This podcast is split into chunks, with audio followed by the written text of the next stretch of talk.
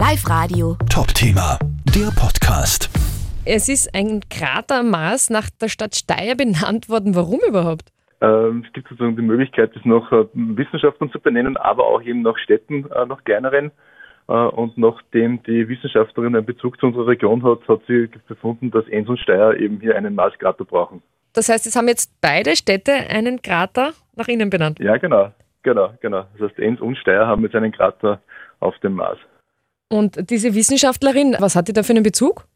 Also die Familie Gründler ist ja in Steyr bekannt äh, und der Neffe von Herrn Gründler ist mit der Wissenschaftlerin zusammen, die hier diese Marsforschung betreibt. Der hat dann, nachdem sie öfters in Steyr ist, äh, hat sie dann einfach den Bezug zur Stadt gehabt und hat befunden, dass es eigentlich eine super Idee wäre, äh, nachdem es gut gefällt bei uns, dass man dann nach Steyr und auch nach Enns dann hier diese Marskarte benennt.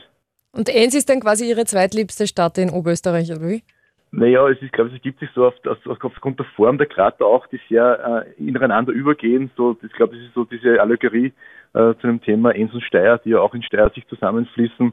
Äh, und ich glaube, das ist so ähnlich. Darum ist, glaube ich, die, die Idee gekommen, weil die beiden Krater so ähnlich sind wie bei uns der Zusammenfluss zwischen Enns und Steyr. Aber die Benennung ist dann immer nach den Städten. Ah, das ist aber lieb. Das heißt, die zwei Krater picken ja ziemlich nah beieinander. Also Steyr Genau, ist anscheinend genau. nachher eingeschlagen und vorher Enns oder so, so wie es ausschaut. Ja, genau.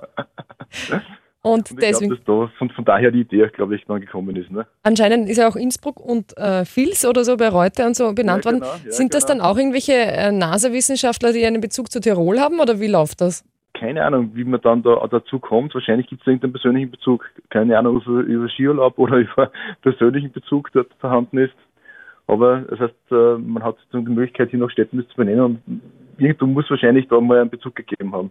Sonst kommt man gerade wie Fils nicht auf die Idee, gerade noch Fils zu benennen.